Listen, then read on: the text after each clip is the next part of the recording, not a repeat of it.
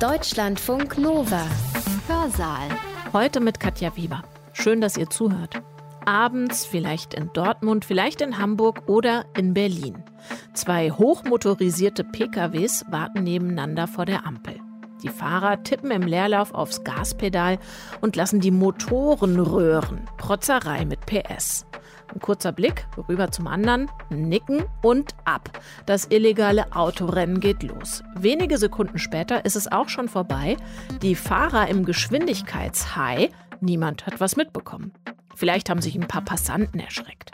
Vielleicht geht es aber auch so aus wie im Februar 2016 auf dem Berliner Kurfürstendamm, als ein Unbeteiligter, der bei Grün aus einer Seitenstraße auf den Kudamm fährt, mit einem der beiden Rennteilnehmer, der seine eigene rote Ampel ignoriert hat, zusammenstößt und stirbt. Die Wrackteile flogen über mehrere hundert Meter auf dem Kudamm.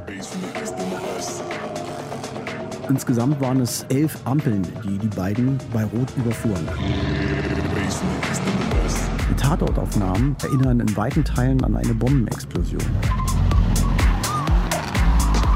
Das sind Autos, die es in sich haben. Fahrzeuge mit 500 und 600 PS sind dabei keine Seltenheit. Die Täter denken einfach für diesen Augenblick, für diesen kurzen Kick, ich werde schon nicht erwischt. Erstmalig in Deutschland hat eine Staatsanwaltschaft Raserei als Mord angeklagt.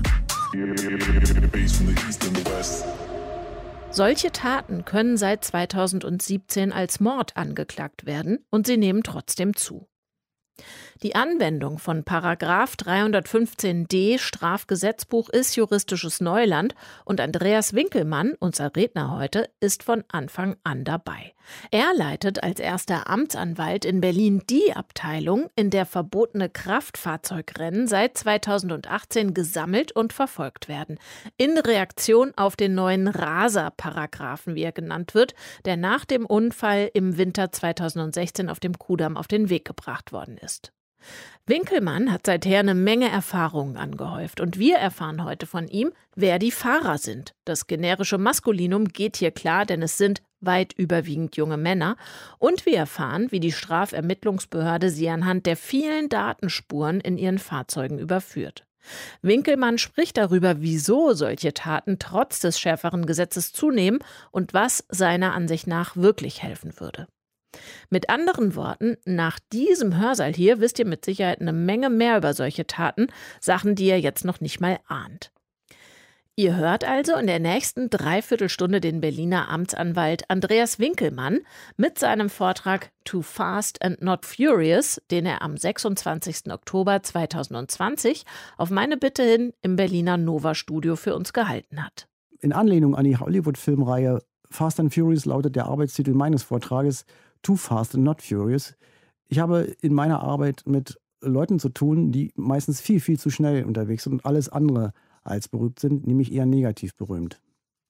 Seit etwas mehr als drei Jahren ist in Deutschland ein neues Gesetz in Kraft getreten, verbotene Kraftfahrzeugrennen, die in der Abteilung, der ich leite, in Berlin federführend bearbeitet werden. Ich möchte euch aufzeigen, wie schwierig es mitunter ist, diesen Rasern auf die Schliche zu kommen, weil wir in Berlin, auch in anderen Strafverfolgungsbehörden in Deutschland, einem technischen Ansatz der Raserei nachgehen und wie man die Leute mit Hilfe moderner Beweismittel, insbesondere digitaler Fahrzeugdaten, überführen kann. Ich selbst bin bei der Amtsanwaltschaft Berlin beschäftigt. Die Amtsanwaltschaft Berlin ist äh, neben der Staatsanwaltschaft Berlin eine eigenständige Strafverfolgungsbehörde, die sich mit der Verfolgung kleinerer und mittlerer Kriminalität beschäftigt. Nun, seit dem 13. Oktober 2017 ist dieses Gesetz in Kraft getreten. Danach ist jetzt strafbar das Ausrichten, das Durchführen und die Teilnahme an einem verbotenen Kraftfahrzeugrennen. Was auf den ersten Blick etwas verwunderlich erscheint, auch Fälle der Alleinraser können unter diesem Begriff eines Kraftfahrzeugrenns gepackt werden, subsumiert werden, wenn nämlich der Fahrer ein Autorennen quasi alleine sich nachstellt. Dem nicht genug. Dieses neue äh, Gesetz ermöglicht es auch, die Fahrerlaubnis zu entziehen. Es ist ein gesetzlicher Regelfall für die Entziehung der Fahrerlaubnis. Das bedeutet, dass, der, dass die Fahrerlaubnis neu gemacht werden muss. Das Gericht setzt in der Verurteilung zusätzlich eine Sperrfrist, vor deren Ablauf man überhaupt nicht neu beginnen darf. Äh, mit einem neuen Führerschein, mit einer neuen Fahrerlaubnis. Es ist also nicht wie bei einem Fahrverbot, dass ich den Führerschein bei der Polizei oder beim Gericht für ein bis drei Monate abgebe und genau diesen Führerschein nach ein bis drei Monaten wiederbekomme. Nein, Entziehung der Fahrerlaubnis bedeutet, die Grundlage des Führerscheins wird eingezogen, mit der Folge, dass man diesen Führerschein, dass man diese Fahrerlaubnis völlig neu machen muss und der alte Führerschein in den Gerichtsakten verbleibt, beziehungsweise bei der zustehenden Führerscheinbehörde. Auch dem noch nicht genug, was die Täter besonders trifft. Es ist möglich, diese Autos, die bei den Autorennen verwendet werden, einzuziehen. Einziehung bedeutet, das Eigentum am Fahrzeug geht auf Grundlage der gerichtlichen Entscheidung, auf der Grundlage des Urteils auf den Staat über. Der Staat kann mit diesem Auto machen, wie er damit beliebig verfahren möchte. Diese Fahrzeuge werden zum Beispiel versteigert. Das ist sogar dann möglich nach dem Gesetz, wenn das Auto nicht mal dem Täter gehört, sondern einer dritten Person, die dem Täter das Auto zur Verfügung gestellt wird. Das ist in der gerichtlichen Praxis bislang aber noch nicht häufig passiert, weil man dem Eigentümer des Fahrzeuges nachweisen muss, er habe das Autorennen, als er das Fahrzeug übergeben hat, absehen können. Er konnte schon sehen, dass dieser Fahrzeugführer mit dem Auto wahrscheinlich ein Rennen begehen wird. Warum gibt es das neue Gesetz? Das erklärte Ziel des Gesetzgebers ist es, die in einigen Städten in Deutschland ausgeprägte etablierten Raserszenen auszutrocknen. Immer wieder hört man Berichte darüber, dass in Dortmund oder in Hamburg regelrecht klassische Raserszenen bestehen, denen man begegnen will. Wie groß diese Raserszene in anderen Städten ist, darüber gibt es in Deutschland eigentlich keine Statistik. Es ist nur wieder auffällig, dass es in, insbesondere in Dortmund und Hamburg typische Raserplätze gibt, wo die Leute sich dann ein Kraftfahrzeugstechen liefern. In Berlin gibt es eine solche Raserszene eher nicht. In Berlin sind es meistens zufällige Begehungen geneigter Täter, die dann sich vielsagende Blicke an Kreuzungen von einer roten Ampel austauschen, dann im Leerlauf das Gaspedal spielen lassen und dann bei Umschalten der Ampel auf grün in den Geschwindigkeitswettstreit einzutreten. Das neue Gesetz ist auch deswegen vom Gesetzgeber gemacht worden, weil es natürlich in den letzten Jahren eine Vielzahl von Berichten in den Medien gab, nach der die Autorennen stark zugenommen haben. Es vergeht kaum eine Woche, in denen man eigentlich nicht im Internet in den Foren oder sonst irgendwie in der Berichterstattung darüber hört, dass es wieder einen spektakulären Fall zu einem Autorennen gegeben hat. Erst vor kurzem auf der A66 gab es ja einen grausamen Unfall anlässlich eines mutmaßlichen Kraftfahrzeugrenns, bei dem die Fahrerin eines unbeteiligten Skoda in dem Fahrzeug verbrannt ist. Oder auch wieder in Berlin auf dem Kudamm Ende August. Da gab es einen schweren Unfall, bei dem die Fahrerin, meine Fahrerin und deren Tochter schwer verletzt worden ist. Die Mutter dieser, dieses Mädchens liegt heute noch mit massiven Wirbelsäulenverletzungen im Krankenhaus. Vor diesem neuen Gesetz, das jetzt seit über drei Jahren in Kraft ist, waren Autorennen letztendlich nur Verkehrsübertretungen, sogenannte Verkehrsordnungswidrigkeiten, die Regelgeldbußen nach der sogenannten Bußgeldkatalogverordnung von 400 Euro und einem Monat Fahrverbot vorsahen oder für den, der ein solches Rennen veranstaltet hat, eine Geldbuße von 500 Euro. Der traurige Höhepunkt in dieser Reihe von spektakulären Fällen, der war natürlich in Berlin im Frühjahr 2016. Der Fall der berühmten Kudamm-Raser, bei dem ein Unbeteiligter zu Tode gekommen war. Dieses Verfahren in Berlin war sozusagen die Initialzündung für ein Gesetzesgebungsverfahren, das von den Ländern Nordrhein-Westfalen und Hessen initiiert worden ist und dann innerhalb kürzester Zeit den Bundestag und den Bundesrat passierte. Dieses Verfahren, dieser Kudamm-Fall, war quasi ein Katalysator im Gesetzgebungsverfahren, sodass es doch sehr schnell in Kraft getreten ist und in, von vielen juristischen Kritikern letztendlich als ein Schnellschuss bezeichnet wird. Was war damals da am Kudamm passiert am 1. Februar 2016? Zwei junge Männer trafen sich, die beide ein Fable für, für schnelle Autos hatten. Der eine hatte übrigens aus einer anderen Hollywood-Filmreihe, The Transporter, diesen Spitznamen The Transporter. Und die trafen sich durch Zufall am äußersten Ende des Kudams und beschlossen sich dann, ein Kraftfahrzeugrennen durchzuführen. Wobei sie zahlreiche auf Rot geschaltete Ampeln überfuhren. Insgesamt waren es, glaube ich, elf Ampeln, die die beiden bei Rot überfuhren. Im Bereich des Bereitschaftsplatzes durchfuhren sie in einer Rechtskurve im Geschwindigkeitsgrenzbereich bei ca. 120 bis 135 Stundenkilometern und beschleunigten anschließend weiter. Im folgenden Kreuzungsbereich der Tauentzienstraße und der Nürnberger Straße überführen sie eine weitere rote Ampel, ohne dass aufgrund der hohen Geschwindigkeit und den baulichen Gegebenheiten Möglichkeiten zur Einsicht in den Querverkehr bestand. Es passiert, was passieren musste. Einer der beiden Angeklagten fuhr zu diesem Zeitpunkt zwischen 160 und 170 Stundenkilometer innerorts. Um 0.46 Uhr kollidierte er einen anderen äh, querenden Pkw, der grün hatte, dessen Fahrer noch am Unfallort verstarb. Die Wracks der beteiligten Autos sprechen Bände. Der Verstorbene hatte nicht die geringste Überlebenschance. Die Fahrzeuge stehen übrigens heute noch auf einem Sicherstellungsgelände der Berliner Polizei, weil sie gegebenenfalls auch heute noch als Beweismittel in Betracht kommen. Die Fahrzeuge, wenn man sie sich anschaut, sind total Schrott. Ein brombeerfahrener Jeep des Verstorbenen hatte sich im Verlauf dieses Unfalls regelrecht um das Fahrzeug des unterdessen Verurteilten gewickelt. Der Aufprall der Fahrzeuge war so heftig, dass sich das Logo des Reifenherstellers in das Türblech des anderen Fahrzeuges hineingestanzt hatte. Der Jeep war völlig verzogen, das Dach brach und leider hat das, haben Teile des Daches dann massive Schädelverletzungen bei dem Verstorbenen verursacht, an denen er dann in der Folge auch wenige Minuten später am Unfallort noch verstorben ist. Die Wrackteile flogen über mehrere hundert Meter auf dem Kudamm. Die Tatortaufnahmen erinnern in weiten Teilen an eine Bombenexplosion. Es hätte noch schlimmer kommen können. Das ist schon schlimm genug, aber es hätte noch schlimmer kommen können, denn die Ermittlungen haben ergeben, dass unmittelbar vor dem Unfall eine Gruppe von Jugendlichen genau auf der Mittelinsel standen, wo wenig später eins der Fahrzeuge einschlug. Hätten sich diese Jugendlichen noch wenige Zeit länger an der Unfallstelle äh, aufgehalten, dann wären sie mit Sicherheit in, diesen, in dieses schwere Unfallgeschehen verwickelt worden. Auch wegen der umherfliegenden Trümmerteile hatte die Staatsanwaltschaft Berlin, die für dieses Verfahren zuständig ist, auch die Mordalternative gemeingefährliches Mittel angenommen. Dieser Fall ist in jeder Hinsicht spektakulär, sowohl vom Tatgeschehen her mit dem bedauerlichen Tod eines völlig Unbeteiligten, aber er ist auch in der juristischen Betrachtung spektakulär. Denn erstmalig in Deutschland hat eine Staatsanwaltschaft Raserei als Mord angeklagt. Hier offenbart sich ein sehr grundlegendes juristisches Problem. Kann jemand wegen Mordes angeklagt werden, obwohl er einfach nur zu schnell fährt?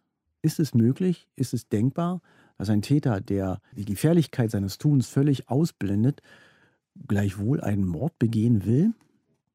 Die juristische Diskussion, die darum entbrannt ist, die setzt sich fort. Denn die Täter, einer der beiden Täter ist wegen Mordes verurteilt worden. Der andere Täter indessen sitzt immer noch in Untersuchungshaft, weil der Bundesgerichtshof im Juni 2020 die Verurteilung wegen gemeinschaftlichen Mordes erneut aufgehoben hat. Was ist das Problem für die Justiz, für das Gericht zur Überzeugung gelangen, dass anlässlich eines Rennens, eines Kraftfahrzeugrennens, das mit hoher Fahrgeschwindigkeit verbunden ist, sogenannten Tötungsvorsatz anzunehmen. Vorsatz bedeutet immer Wissen und Wollen der Tat, also man weiß und man will es vielleicht sogar möglicherweise, dass ein anderer zu Tode kommt.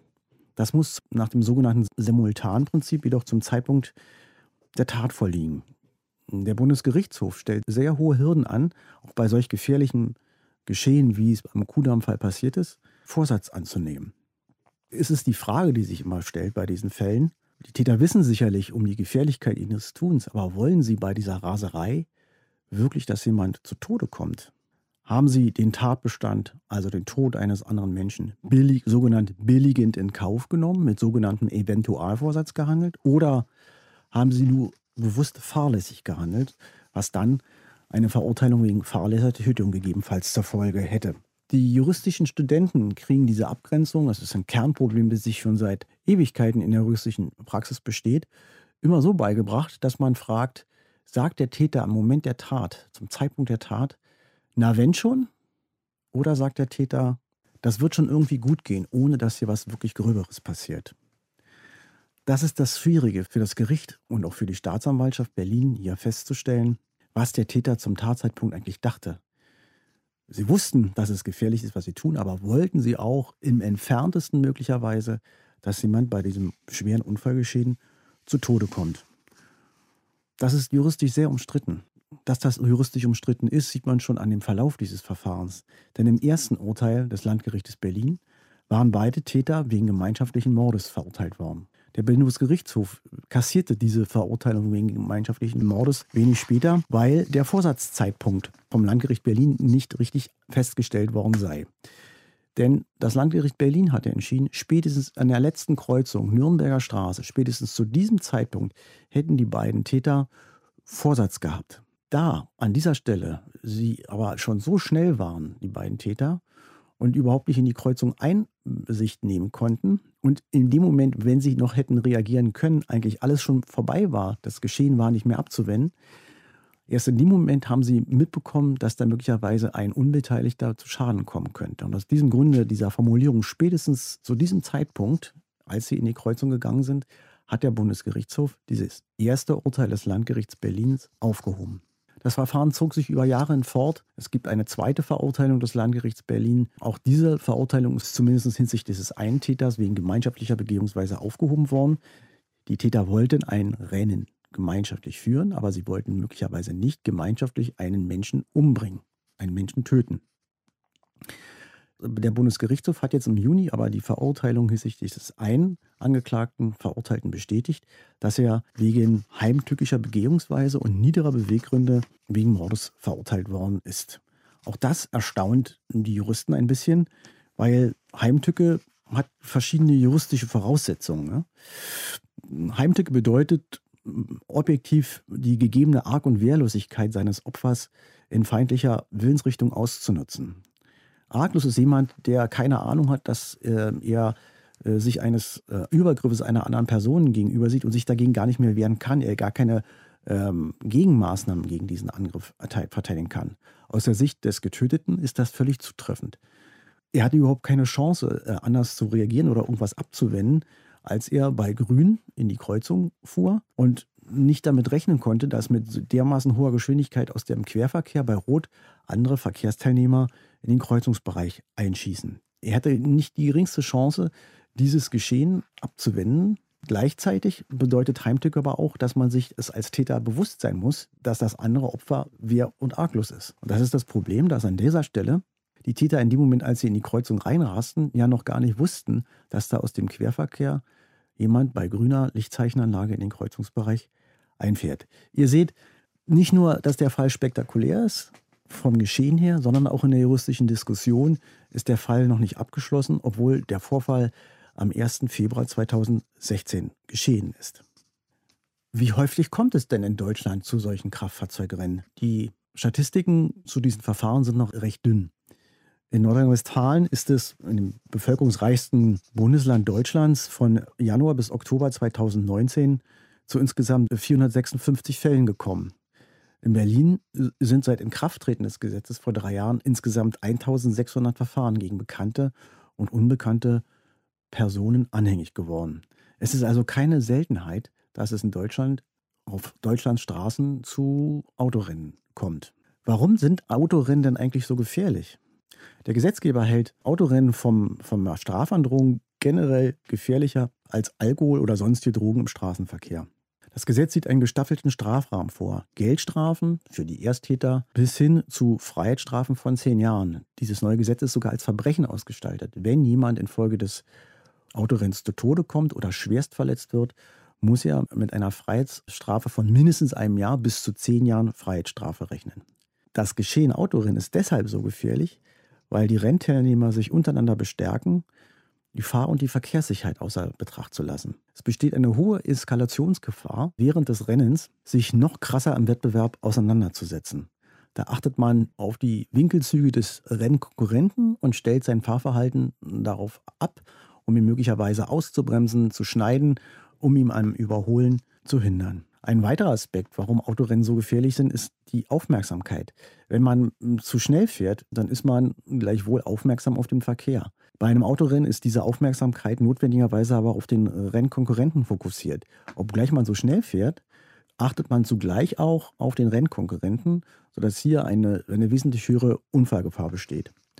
Und wie der, wie der Name schon vor, äh, mutmaßen lässt und natürlich auch damit eng verbunden ist, Autorennen bedeuten natürlich auch immer in aller Regel Geschwindigkeitsexzesse wenn die Fahrzeugführer sich mit sehr hohen Fahrgeschwindigkeiten im innerstädtischen Bereich bewegen, dann haben ihre Fahrzeuge ein immenses Gefährdungs- und Zerstörungspotenzial.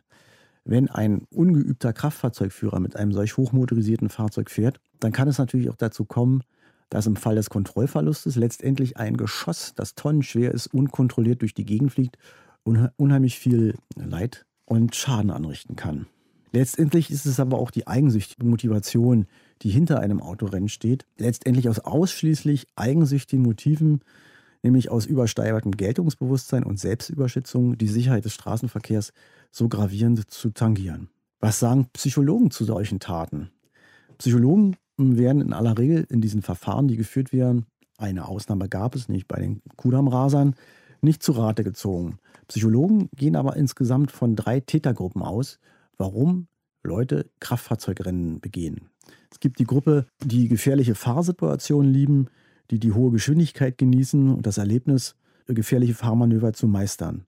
Sie wollen sich in aller Regel mit anderen Kraftfahrzeugführern messen und definieren ihren Selbstwert und ihre Identität über die Verwendung dieser leistungsstarken Fahrzeuge in spektakulären Fahrszenen, die in aller Regel gar nicht selbst gehören. Es gibt die zweite Gruppe, die berauschten Raser. Sie sind in aller Regel infolge von Alkohol oder anderen Drogen enthemmt und aufgrund dieses äh, enthemmten Zustandes neigen sie, neigen sie zu diesen gefährlichen Verhaltensweisen. Und es gibt letztendlich die dritte Gruppe nach den Verkehrspsychologen, die maladaptiven Täter, die erhebliche Anpassungsschwierigkeiten in, in mehreren Lebensbereichen haben, die in aller Regel sich nicht an Regeln halten wollen oder können. So unterschiedlich die Verkehrspsychologen diese Rasertypen feststellen, so unterschiedlich ist auch das Verhalten der Täter noch am Tatort, wenn sie erwischt werden, oder natürlich auch bei Gericht. Die ganze Bandbreite menschlichen Verhaltens im Rahmen eines Ermittlungs- und Strafverfahrens ist dabei. Am Tatort haben wir sehr selten geständige oder gar reuige Täter, die, die sofort einsehen, dass sie Unfug getan haben, Unrecht getan haben. Viele der Beschuldigten, das ist die menschliche Natur, bestreiten die Tat. Ich bin zwar zu schnell gefahren, das ist so der häufige Satz, aber ich bin noch kein Rennen gefahren. Selten ist, dass die Beschuldigten gut beraten, in Anführungsstrichen, keine Angaben machen. Immer wieder sind Bagatellisierungstendenzen festzustellen. Der Hinweis auf deren noch meist jugendliches Alter fragen die äh, Beschuldigten die Polizeibeamten, ob sie nicht selbst mal jung waren und solch to äh, tolles Fahrzeug austesten wollten. Das ist alles noch harmlos, aber ernst wird es dann, wenn die Täter aggressiv werden. Da das ein gesetzlicher Regelfall für die Entziehung der Fahrerlaubnis ist und die Fahrzeuge als Beweismittel in Betracht kommen, müssen die Täter in aller Regel, wenn sie erwischt worden sind, ihren Weg zu Fuß fortsetzen. Der Abend findet ein jähes Ende. Und da neigen dann manche Täter natürlich auch zu aggressivem Verhalten, dass sich dann, dass dann im Einzelfall auch in körperlichen Übergriffen gegen die eingesetzten Polizeibeamten gipfelt, das dann natürlich zugleich eine weitere Straftat, nämlich einen Widerstand darstellt. In der Hauptverhandlung sind die Angeklagten gebügelter, meistens reu oder oftmals reuig, aber insgesamt zeigen sie keine Bagatellisierungstendenzen. Häufig haben wir aber auch Täter, Angeklagte, die die Tat schlichtweg bestreiten, sodass wir aufgrund der Zeugenaussagen versuchen müssen und anderer Beweismittel versuchen müssen, das Unrecht der Tat nach, zur Überzeugung des Gerichts nachzuweisen. Das ist das Problem in diesem Verfahren. Ein Ermittlungsverfahren wegen eines verbotenen Kraftfahrzeugrennens, das ist genau meine Arbeit, ist besonders zeit- und arbeitsaufwendig, weil über die klassischen Beweismittel der Strafprozesse hinaus auch ein technischer Ansatz zum Nachweis der nach Geschwindigkeit verfolgt wird. Dabei greifen die Ermittlungsbehörden auf völlig neue Ermittlungsansätze zurück, insbesondere digitale Fahrzeugdaten, Navigationsdaten und Videoaufzeichnungen. All das kann im Rahmen eines Ermittlungsverfahrens zum Nachweis der Tat herangezogen werden. Als erstes haben wir in so einem Ermittlungsverfahren natürlich Zeugenangaben. Das ist sozusagen der Klassiker der Strafprozessordnung, eine Straftat mit Zeugen nachzuweisen. Aber die Anforderungen an einen Zeugen, eine Zeugenaussage darüber zu machen, was bei einem Kraftfahrzeugrennen passiert ist, die sind schon sehr hoch. Sie müssen sich nämlich nach gegebenenfalls Monaten nach der Tat sehr exakt über das Fahrverhalten der beschuldigten Person, über den Rennverlauf, über deren Fahrgeschwindigkeiten, Stundenkilometern geschätzt natürlich nur, über Abstand und Abstandsentwicklung und Differenzgeschwindigkeiten auslassen. Sie müssen angeben, was es für konkrete Witterungs- und Lichtverhältnisse gab und sie müssen auch Aussagen darüber machen, wie groß mögliche Gefährdungssituationen waren. Dabei stellt sich ein grundsätzliches Problem. Das Vermögen von Zeugen, Fahrtgeschwindigkeit einzuschätzen, ist in aller Regel sehr, sehr unterschiedlich ausgeprägt. Wir haben im Gerichtssaal und auch natürlich im Ermittlungsverfahren Zeugen, die selbst mitunter überhaupt gar keine Fahrerlaubnis verfügen, die selbst keine Fahrerfahrung haben. Wie schwer ist es für jemanden, der kein Auto fährt, eine Geschwindigkeit, eine Fahrgeschwindigkeit richtig einzuschätzen? Schlichtweg ist das subjektive Geschwindigkeitsempfinden von Zeugen sehr unterschiedlich ausgeprägt. Es kommt auch vor, dass optische und akustische Signale schlichtweg vertauscht werden. Typischer Satz, der dann so fällt, ist, ich konnte hören, dass er schnell fährt. Natürlich, ein lauter Motor lässt möglicherweise mutmaßen, dass das Fahrzeug schnell gefahren ist. Es muss aber nicht so sein. Und das muss zur Überzeugung des Gerichts feststehen, dass das Fahrzeug schnell bewegt worden ist und nicht nur laut war. Noch viel schwieriger, müsst ihr selber mal probieren, wenn ihr auf der Autobahn fahrt, schätzt die Fahrzeuge, die an euch vorbeifahren. Wie schnell fahren die an euch vorbei? Die Schätzung von Differenzgeschwindigkeiten, jeder Kraftfahrzeugführer kennt das, ist sehr schwierig einzuschätzen. Als Fazit muss man immer wieder feststellen in den Ermittlungsverfahren, durch Zeugenaussagen allein ist ein Kraftfahrzeugrennen nicht immer hinreichend sicher nachzuweisen. Und deswegen gehen die Strafverfolgungsbehörden in Berlin einen neuen Weg, einen technischen Ansatz. Moderne Fahrzeuge verfügen über eine Vielzahl von elektronischen Steuerelementen und Regelungssystemen. Diese Steuerelemente und Regelungssysteme speichern viele Faktoren in internen und externen Speichern ab, wann und unter welchen Umständen regelnd oder steuernd eingegriffen worden ist. Diese Faktoren, die da in den Fahrzeugen niedergelegt sind, die kann man mit Hilfe Sachverständiger auswerten. Und diese Daten erlauben einen sehr genauen Rückschluss darüber, wie das Fahrverhalten des Täters zur vermeintlichen Tatzeit war. Wir müssen differenzieren in den Ermittlungen, ob es sich um digitale Fahrzeugdaten innerhalb eines Fahrzeuges handelt oder digitale Fahrzeugen außerhalb eines Fahrzeuges. Ich möchte zunächst euch vorstellen die digitalen Fahrzeugdaten innerhalb eines Fahrzeuges, weil sie in der Praxis am häufigsten verwendet werden. Das Zauberwort kommt aus Amerika, EDR, Event Data Recording. Das ist ein amerikanischer Kraftfahrzeugsicherheitsstandard seit Mitte 2013 in den Vereinigten Staaten. Und dieses, ich nenne es mal Tool, ist grundsätzlich in allen für den globalen Export produzierten Fahrzeugen vorgesehen. Die Amerikaner haben das in Amerika als Kraftfahrzeugsicherheitsstandard angeführt, weil die Amerikaner ein anderes ein zivilrechtliches Haftungssystem haben. Mit Hilfe dieses EDR-Rekorders, das ist im Prinzip eine kleine Festplatte im Airbag-Steuermodul des Fahrzeuges, kann man die letzten fünf Sekunden des Fahrverhaltens exakt nachvollziehen. Wenn dann so manch geneigter Fahrer in Amerika zu schnell gefahren ist und gegen den Baum geflogen ist und der Airbag ausgelöst ist, haben manche Kraftfahrzeugführer doch recht frech behauptet, erst ist der Airbag aufgegangen und deswegen bin ich gegen den Baum geflogen. Da sind einige Fahrzeughersteller im Zivilrecht in Amerika hinten runtergefallen sodass sie sich entschlossen haben, diesen vermeintlichen technischen Defekten vorzubeugen, einen solchen EDR, Event Data Recorder, in das Fahrzeug zu verbauen, der dann wenig später Kraftfahrzeugsicherheitsstandard in Amerika geworden ist. Dieses EDR-Gerät, dieser Speicher, diese Festplatte, speichert fünf Sekunden vor einem sogenannten Ereignis. Ein Ereignis ist in aller Regel eine Airbag-Auslösung und zwar speichern diese Funktionalität die sogenannte Radrollgeschwindigkeit das nicht zwingend die Fahrgeschwindigkeit sein muss. Das Bremsniveau hat der Täter vor der Airbag-Auslesung noch gebremst oder ist er ungebremst gegen den Baum geflogen? Und was besonders interessant ist für die Autorennen, das Gasdruckniveau.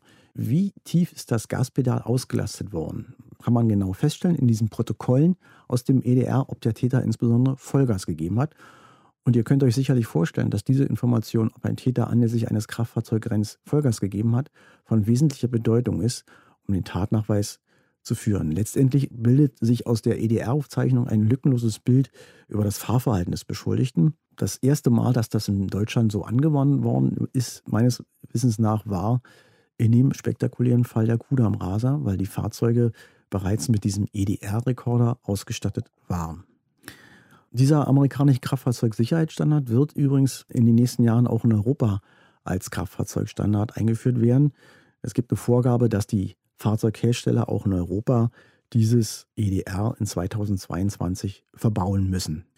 Ich schätze mal vorsichtig, etwa in 100 bis 120 Verfahren haben wir das bei den Strafverfolgungsbehörden in Berlin schon verwendet. Ebenso viele Fälle werden es bei digitalen Fahrzeugdaten außerhalb des Fahrzeugs sein. Ich hatte ja eingangs erwähnt, man muss differenzieren zwischen Fahrzeugdaten innerhalb des Fahrzeuges und Fahrzeugdaten außerhalb des Fahrzeuges. Und da gibt es relativ häufig Geopositionsdaten in den Fahrzeugen direkt, die dann auf externen Speichern hinterlegt sind. Eine Vielzahl der Fahrzeuge von Kraftfahrzeugrennen finden nicht mit Fahrzeugen statt, die dem Täter gehören, sondern es handelt sich um Carsharing-Fahrzeuge oder um Mietfahrzeuge. Ein Vermieter oder auch das Carsharing-Unternehmen will immer wissen, wann und wo ist das Fahrzeug bewegt worden, weil er das möglicherweise zu Abrechnungszwecken braucht.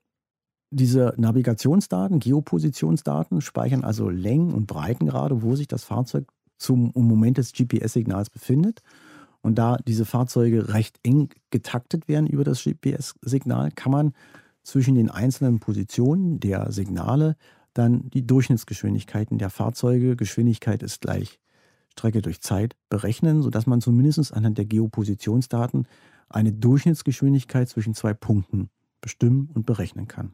Besonders interessant ist aber ein anderer Hersteller. Es ist immer wieder spektakulär, ein Fahrzeug in der Praxis zu haben von der Firma Tesla. Weil die Firma Tesla auf deren Surfer in der europäischen Hauptniederlassung in Amsterdam extrem viele Daten speichert. Und nicht nur Daten, sondern auch teilweise Aufzeichnungen der Front- und der Seitenkamera. Die Firma Tesla ist da extrem kooperativ. Wir müssen natürlich als Strafverfolgungsbehörde uns an die gesetzlichen Vorgaben halten und eine Durchsuchungsanordnung erwirken, die die Firma Tesla zur Herausgabe dieser Daten verpflichtet. Aber haben wir dann einen solchen Beschluss des Amtsgerichts Berlin-Tiergarten hier in Berlin, den wir dann ins Englische übersetzen lassen, ist der Datenschutzbereich der Firma Tesla sehr kooperativ und hat uns beeindruckende Beweismittel bereits geliefert, die dort auf den Surfern hinterlegt sind. Ihr werdet euch sicherlich fragen, Mann, der Winkelmann ist ja eigentlich Jurist. Woher weiß der das alles? Woher hat er das alles mitbekommen? Letztendlich ist es Learning by Doing. Im Rahmen eines solchen Verfahrens ist man natürlich auf die Mitwirkung von gerichtlich bestellten Sachverständigen angewiesen und ich stehe in einem sehr, sehr engen Austausch mit den Sachverständigen, die diese Verfahren bearbeiten. Das sind Sachverständige für Kfz-Technik. Man lernt auch die einzelnen Mitarbeiter der Entwicklungsabteilung der Fahrzeughersteller kennen, mit denen man dann ins Gespräch geht um zu erfahren, was ist technisch möglich und was ist nicht möglich. Dieses Thema digitale Fahrzeugdaten ist in der Justiz noch ein bisschen juristisches Neuland. Wenn ich meine Erfahrung aus den Verfahren anderen Kollegen bei anderen Staatsanwaltschaften berichte, die gucken mich immer etwas stirnrunzelnd an, haben von dem Wort EDR oder Auswertung von Geopositionsdaten noch nie was gehört. Ihr werdet euch sicherlich fragen, darf Winkelmann da einfach so in die Daten eingreifen? Die informationelle Selbstbestimmung ist betroffen. Das ist ein Grundrecht. Ja? Jeder, der sich mit Datenschutz auskennt, weiß, wenn ich auf personifizierbare Daten zurückgreife, immer eine Ermächtigungsgrundlage dafür brauche.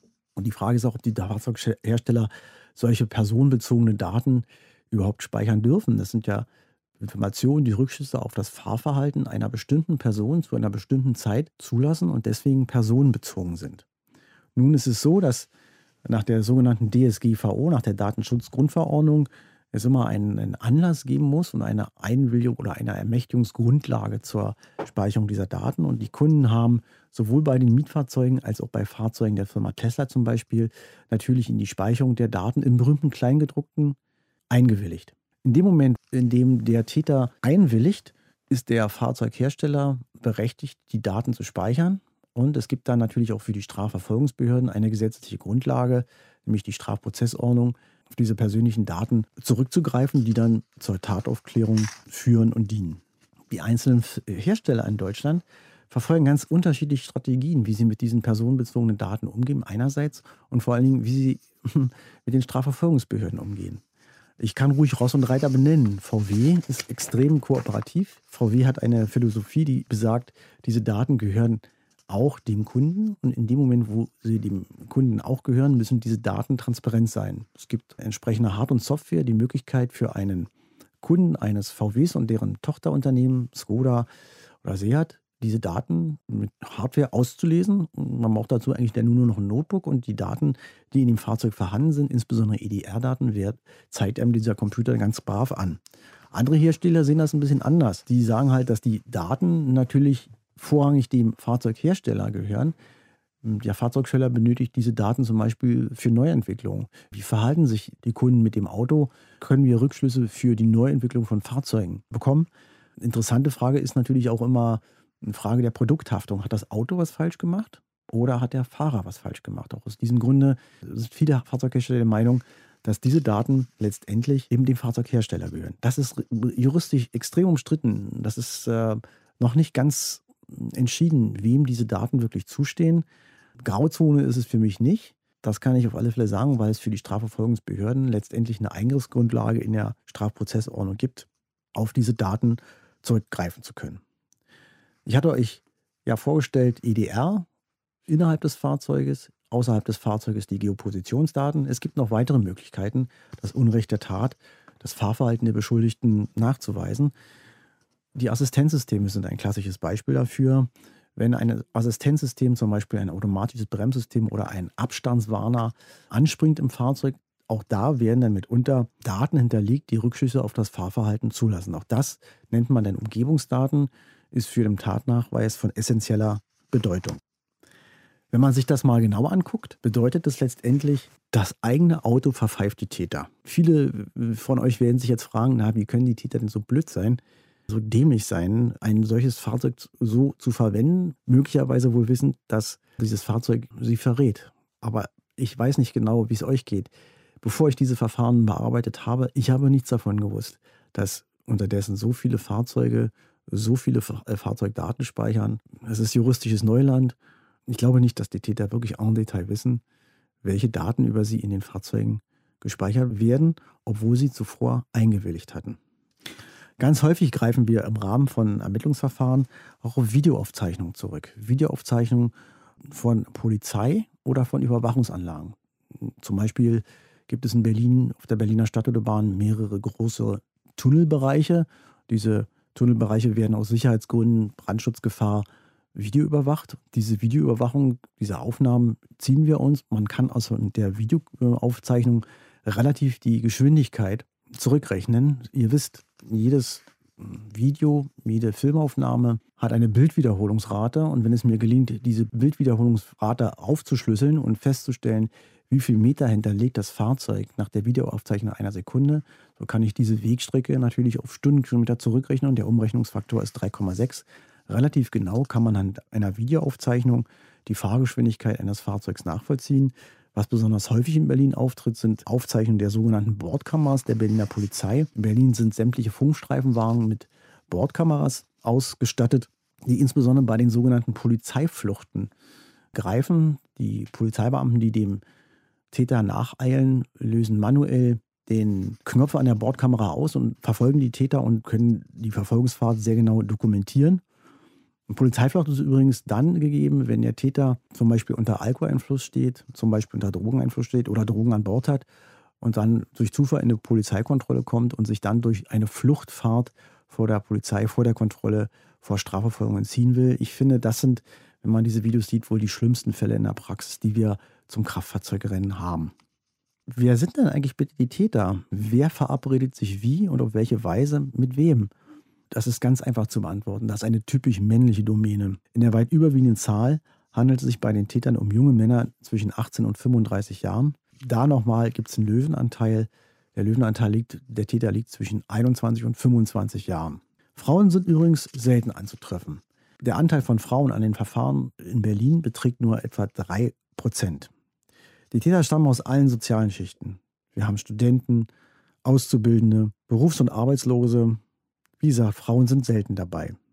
Wenn eine Frau dabei ist, beteiligt ist an einem Kraftfahrzeugrennen, dann sind sie meistens nicht die treibende Feder in diesem Kraftfahrzeugrennen, sondern haben sich so wörtlich immer wieder in den Verfahren von dem männlichen Fahrer anjucken lassen. Letztendlich sind sie dem Anreiz des hochmotorisierten Fahrzeugs unterlegen, wollten die männlichen Konkurrenten zeigen, dass auch eine Frau mit einem solchen, natürlich eine Frau mit einem solchen Auto umgehen kann. Außerhalb, was die Täter sonst machen, ist natürlich im Rahmen eines Ermittlungsverfahrens wenig bekannt, weil es ist, weil die Strafverfolgungsbehörden gehalten sind, sich vorrangig auf den Anklagevorwurf zu konzentrieren. Das sonstige Sozialleben der Täter, außer vielleicht eventuellen Vorstrafen, ist in dem Rahmen der Ermittlungen erstmal nicht relevant. Was allerdings festzustellen ist, dass es sich häufig um, um absolut unbeschriebene Blätter handelt, mithin um nicht vorbestrafte Personen. In Berlin gehen Autorennen zumeist von zufälligen Begegnungen aus. Es gibt keine echte klassische Raserszene, wie gesagt, kurz entschlossen, ein Blick zur Ampel bei Grün geht's los und dann wird gerast.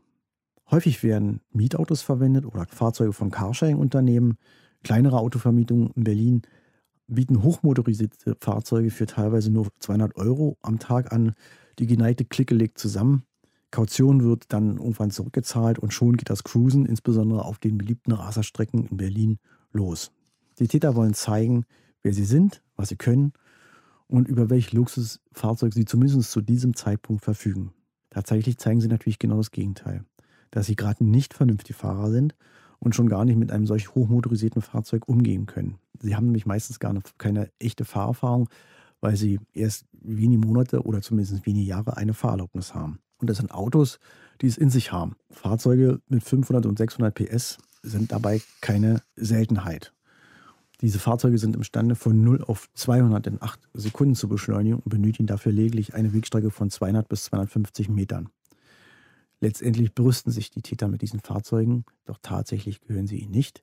Um auf das Motto des Vortrags zurückzukommen, nicht Fast and Furious, sondern Too Fast and Not Furious. Insgesamt reichlich dämlich und leider wenig vernunftbegabt. Ihr werdet euch sicherlich fragen, wenn es denn 1600 Verfahren gibt und eigentlich eine steigende Tendenz, was bringt das neue Gesetz eigentlich? Die Fälle von Autorennen in Deutschland leben trotz des härteren Gesetzes nicht ab. Leider eher im Gegenteil. Wenn wir 2018 so im Schnitt in Berlin am Tag ein Rennen hatten, waren es 2019 schon mehr als zwei Verfahren pro Tag. Und so wie es aussieht im Augenblick, denke ich, dass sich die Zahlen weiterentwickeln werden, dass wir annähernd drei Verfahren pro Tag in Berlin in 2020 haben werden. Insbesondere gerade zu Corona-Zeit, während der Kontaktsperre in Berlin, war eine regelrechte Schwemme von Verfahren festzustellen. Wir haben in der Woche vor Ostern 34 Ermittlungsverfahren wegen Kraftfahrzeugrennen gehabt, mit etwa 30 Autos, die beschlagnahmt worden sind. Die Polizei hatte gar keinen Platz mehr, diese Autos unterzustellen und mussten sie auf andere Dienststellen unterstellen. Da stellt sich natürlich die Frage, was bringt das alles? Arbeiten die Justiz, arbeiten die Strafverfolgungsbehörden und die Gerichte so schlecht? Oder ist es einfach ein Phänomen, dem nicht beizukommen ist? Die Gründe, warum es immer mehr Verfahren gibt, es eine, eine steigende Tendenz gibt, denke ich, die Gründe dafür sind vielschichtig. Der Kontrolldruck der Polizei ist schlichtweg größer geworden. Wo mehr kontrolliert wird, gibt es natürlich auch mehr Verfahren, zumal die Polizei sich zumindest in Berlin an die Hotspots für Autorennen, die Berliner Stadtautobahn, der Kudamm, die Heerstraße, alles geradlinig Strecken, ein bisschen stärker Augenmerk drauf lenkt. Der juristische Anwendungsbereich von Kraftfahrzeugrennen ist größer geworden. Die sogenannte Polizeiflucht, also die Verfolgungsfahrt mit der Polizei, die Flucht vor der Polizei, kann im Einzelfall auch als ein Kraftfahrzeugrennen gewertet werden, wenn der Täter tatbestandsmäßig fährt. Autorennen sind auch nur von kurzer Dauer. Wir reden über Zeiträume von 10, 20, 30 Sekunden. Und sie sind in Berlin meistens nicht geplant. Es sind zufällige Begegnungen. Die Täter denken einfach, für diesen Augenblick, für diesen kurzen Kick, ich werde schon nicht erwischt. Und auch das ist ein Grund, warum letztendlich die Zahl der Verfahren in Berlin nicht abnimmt. Es gibt auch noch ein generelles Problem, das ich ansprechen möchte. Letztendlich gibt es viel zu viele hochmotorisierte Fahrzeuge in diesem Land, die bereits für die Straße zugelassen sind. Das, was früher hochmotorisiert war, also Fahrzeuge so um die 150 PS, ist heute allenfalls Durchschnitt. Fahrzeuge mit 500 PS und mehr sind für den Straßenverkehr zugelassen, obwohl sie ursprünglich mal für den Rennsport konzipiert waren. Ich frage mich persönlich, vielleicht geht es euch auch so, wozu das Ganze?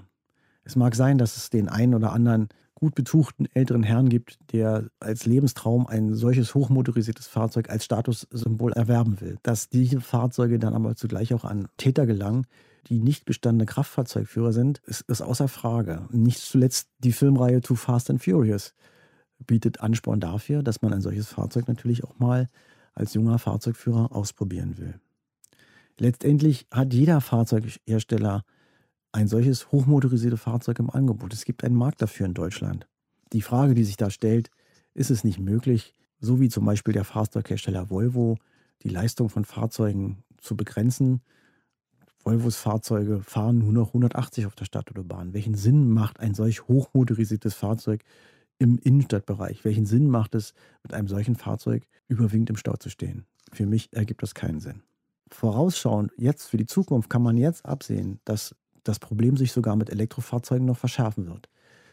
Ein Rennen ist immer ein Geschwindigkeitswettbewerb, ein Streben nach Geschwindigkeit, ein Streben nach Beschleunigung. Und wenn ich mir die Beschleunigungswerte neuerer Elektrofahrzeuge anschaue, die ja von ihrer Konstruktion her sofort die volle Motorleistung abgeben können, warnt mir Böses, dass das Phänomen Kraftfahrzeugrennen auch mit E-Autos nicht abebben wird, sondern wahrscheinlich noch schlimmer werden wird. Welche Waren kommen eigentlich denn wirklich zum Einsatz? In aller Regel hochmotorisierte Fahrzeuge aus dem Luxussegment. Das meistverwendete Fahrzeug ist übrigens der Mercedes-Benz AMG 1063 und natürlich weitere AMG-Versionen für Mercedes. Auch häufig sind mit dabei BMW 5er und 7er Reihe, die Golfs GTI und GTDI und natürlich Audi R7, R6, R8. Kleinere Motor Motoren eher selten, allenfalls bei den Polizeifluchten, wenn der Täter vor der verfolgenden Polizei enteilen will. Was kann man machen gegen Autorennen? Die Diskussion in Berlin ist spätestens seit dem Fall der letzten Kudamm-Raser in Brand, ob man den Kudamm nicht durch bauliche Maßnahmen gegen Raser austrocknet, insbesondere ihn mit einer Vielzahl von Blitzgeräten versieht oder Bodenschwellen einbaut, um diesem Geschwindigkeitswahnsinn ein Ende zu bereiten. Ich denke, diese baulichen Veränderungen machen wenig Sinn. So fordert zum Beispiel der Stoltenburger Bezirksbürgermeister, was ich verstehen kann, am Kudamm eine Vielzahl von Blitzern. Aber ich denke, dass das mit dieser, mit dieser Maßnahme es nicht ausreichen wird. Es ist mitunter so, dass diese baulichen Maßnahmen, die sind den Tätern, den Rasern bekannt und die bauen diese baulichen Maßnahmen regelrecht als Schikane in ihr Rennen ein. Wenn wir mehrere Blitzanlagen hintereinander kurz geschaltet haben, dann wird genau zwischen diesen Blitzanlagen die Geschwindigkeit reduziert. Es wird sogar mitunter noch langsamer gefahren, damit der Fahrzeugverkehr aufgestaut wird und da liegen voraus dann mehr äh, Verkehrsraum hat nach dem zweiten Blitzer, um nochmal richtig Gas zu geben. Bauliche Maßnahmen ändern an diesem Problem nichts. Bauliche Maßnahmen verdrängen Raserei von einem Hotspot auf einen neuen, der sich bildet. Könnte die Polizei mehr kontrollieren? Der Charlottenburger Bezirksbürgermeister fordert mehr Kontrolle durch die Polizei. Sicherlich ein Ansatz, aber Rennen sind zufällige Begegnungen. Die sind halt nicht vorausgeplant. Das würde bedeuten, dass man quasi an jede Ecke, an gut ausgebauten Straßen, eine Polizeistreife stellen müsste. Das will, glaube ich, keiner in diesem Land. Für diese Fahrzeugrennen, Polizei an jeder Ecke, das ist von dieser Gesellschaft auch nicht gewollt. Aus meiner Sicht kommen vorrangig erstmal Präventivmaßnahmen in Betracht, um möglicherweise dem Phänomen wirksamer zu begegnen. Man sollte zunächst an verkehrserzieherischen Unterricht an Schulen und Berufsschulen denken. Die Landesverkehrswacht in Berlin und Brandenburg sind geeignete Institutionen, die durch gezielte Kurse, durch gezielte Angebote schon präventiv gegen Kraftfahrzeugrennen vorgehen könnten. Man könnte auch daran denken, zum Beispiel den Fahrschulunterricht zu erweitern, indem man eine weitere Pflichtstunde Autorennen, um die Gefährlichkeit zu demonstrieren, einfach hinzufügt. Also die Theorie darüber einfach zu verstärken. Auch wenn vielleicht der ein oder andere ganz junge Zuschauer unter euch ist, ich mache mich da jetzt nicht beliebt, aber ich halte es für sinnhaft, darüber nachzudenken, Stufenführerscheine einzuführen. Ich habe vor über 30 Jahren meine Fahrerlaubnis gemacht. Ich habe als erstes Auto einen Golf 1 gehabt, der hatte 50 PS. Das Maß aller Dinge für den Raser in den 80ern war der Golf GTI mit 110 PS. Mit 110 PS, da locken sie keinem mehr hinter dem Ofen vor. Die durchschnittliche PS-Zahl bei den Neuzulassungen im letzten Jahr lag bei 153 PS. Das soll heißen, das, was früher hochmotorisiert war, ist heute allenfalls durchschnittlich. Das ist eine Tendenz, die da eingesetzt hat, der man wirklich entgegentreten muss. Ein solches Fahrzeug zu fahren will gelernt sein. Wenn ich mit einem solchen Fahrzeug in der Kurve einfach zu viel Gas gebe, fliege ich aus der Kurve. Man braucht Fahrerführung für so ein Fahrzeug. Und deswegen ist mein Vorschlag, für solch hochmotorisierte Fahrzeuge einen Stufenführerschein einzuführen. Soll bedeuten, Fahrzeugführer, die die Fahrerlaubnis noch nicht lange haben, fünf oder zehn Jahre, die dürfen höchstens Fahrzeuge fahren, die eine PS-Zahl von 100 haben. Sind die Fahrzeugführer dann älter, können sie auch gerne Kraftfahrzeuge mit höherem, größerem Motor fahren. So ist das seit Jahr und Tag Regel bei den Motorrädern. Hochmotorisierte Motorräder können auch die Fahranfänger nicht fahren. Und wenn Autos unterdessen ebenso leistungsfähig sind wie Motorräder, warum nicht darüber nachdenken, das entsprechend zu regeln, einen Stufenführerschein auch für Autos einzuführen. Aus der Sicht der Strafverfolgung hätte das den Vorteil, eine zusätzliche Hemmschwelle für potenzielle Raser aufzubauen. Derjenige, der dann ein solch hochmotorisiertes Fahrzeug außerhalb seiner Leistungsklasse fährt, der fährt ohne Fahrerlaubnis. Und es hätte auch den Vorteil, dass der Umgang mit diesen hochmotorisierten Fahrzeugen sensibilisiert wird. Denn derjenige, der ein solches hochmotorisiertes Fahrzeug einem Fahranfänger zur Verfügung stellt, der würde sich ebenfalls strafbar machen wegen sogenannten Zulassen des Fahrens ohne Fahrerlaubnis. Unter dem Aspekt der Sicherheit des Straßenverkehrs halte ich das für dringend geboten, dass der Gesetzgeber über Stufenführerscheinregelung nachdenkt. Das heißt natürlich das Problem, dass in dem Moment, wo Stufenregelungen eingeführt werden, möglicherweise weniger hochmotorisierte Fahrzeuge verkauft werden und Deutschland natürlich ein Autoland ist. Es setzt entsprechenden politischen Willen voraus. Ihr alle kennt die Diskussion, mm, die gerade insbesondere jetzt um den Dieselabgasskandal entstanden ist, insbesondere auch bei der Neuwagenprämie zu Elektrofahrzeugen, dass insbesondere Benziner nicht mehr unterstützt werden sollen. In diesem Land hängen unzählig viele Arbeitsstellen in der Autoindustrie, auch bei den Zulieferern. Und es setzt, denke ich mal, ein, ein absolutes Umdenken voraus, was Kraftfahrzeugmobilität mit hochmotorisierten Fahrzeugen hier in Deutschland betrifft. Ich denke, äh, dass sich die Politik mit den Autoherstellern an einen Tisch setzen muss und dieses Problem angesichts der immer größer werdenden Motoren ins Einvernehmen setzen muss. Aus meiner Sicht ist das Gesetz gelungen. Härtere Gesetze sind aus meiner Sicht nicht erforderlich. Der Strafraum dieses neuen Gesetzes, der ja immerhin eine Strafe von bis zu zehn Jahren Gefängnis vorsieht, ist ausreichend. Er muss letztendlich in kritischen, krassen Fällen nur ausgeschöpft werden. Das ist natürlich auch meine Aufgabe als Mitarbeiter einer Strafverfolgungsbehörde, die Gerichte von Tat und Schuld angemessenen Strafen zu überzeugen und entsprechend verhängen zu lassen. In Berlin liegen seit Inkrafttreten dieser neuen Vorschrift bereits über 300 rechtskräftige Verurteilungen wegen verbotener Kraftfahrzeugrennen vor. Die Strafen reichen von Geldstrafen und wir haben auch Leute, die bereits wegen verbotener Kraftfahrzeugrennen im Gefängnis sitzen. Die Höchststrafe, die in Berlin hier wegen einem Kraftfahrzeug rechtskräftig verhängt worden ist, war eine Jugendstrafe von drei Jahren und drei Monaten. In einem Verfahren der Amtsanwaltschaft Berlin war das höchste Maß bislang eine Freiheitsstrafe von zwei Jahren. Ich hoffe, ich habe euch einen kurzen Einblick in die doch, finde ich, interessante neue Aufgaben gegeben, dass also digitale Fahrzeugdaten bei der Aufklärung von Straftaten im Verkehrsbereich auch in Zukunft eine große Rolle spielen werden. Wir werden es erleben alle, dass wir schon bald den 5G-Standard haben. Dieser 5G-Standard wird benötigt, um Fahrzeuge teilautonom fahren zu lassen. Und dann ist es für die Hersteller schon von großer Bedeutung zu dokumentieren, ob der Unfall, der mit einem, äh, mit einem Fahrzeug des Herstellers passiert ist, aufgrund eines Fehlers des Fahrers unterlaufen ist oder vielmehr auf einen Softwarefehler im Auto. Ich wünsche euch noch einen schönen Tag und einen schönen Abend. Auf Wiederhören. Andreas Winkelmann, Oberamtsanwalt in Berlin und sein Vortrag Too Fast and Not Furious über illegale Autorennen, den er am 26. Oktober 2020 in Berlin für uns gehalten hat. Deutschlandfunk Nova Hörsaal. Gestern Abend hatten wir hier im Hörsaal kein juristisches Thema in Bearbeitung, sondern eins, das viele Wissenschaftsbereiche quert. Biologie und Genetik, genauso wie Sozialwissenschaften und Geschichte. Die Frage war, was ist gemeint, wenn wir in Bezug auf Menschen von Rasse reden? Und ist dieser Begriff wissenschaftlich haltbar? Klares Nein, sagt die Wissenschaftshistorikerin und Biologin Veronika Lippert. Manchmal werde ich gefragt, mal ganz ehrlich unter uns, Frau Lippert, es sei doch offensichtlich, dass es Rassen gäbe. Man sehe das doch auch auf der Straße, dass es verschiedene Rassen gäbe.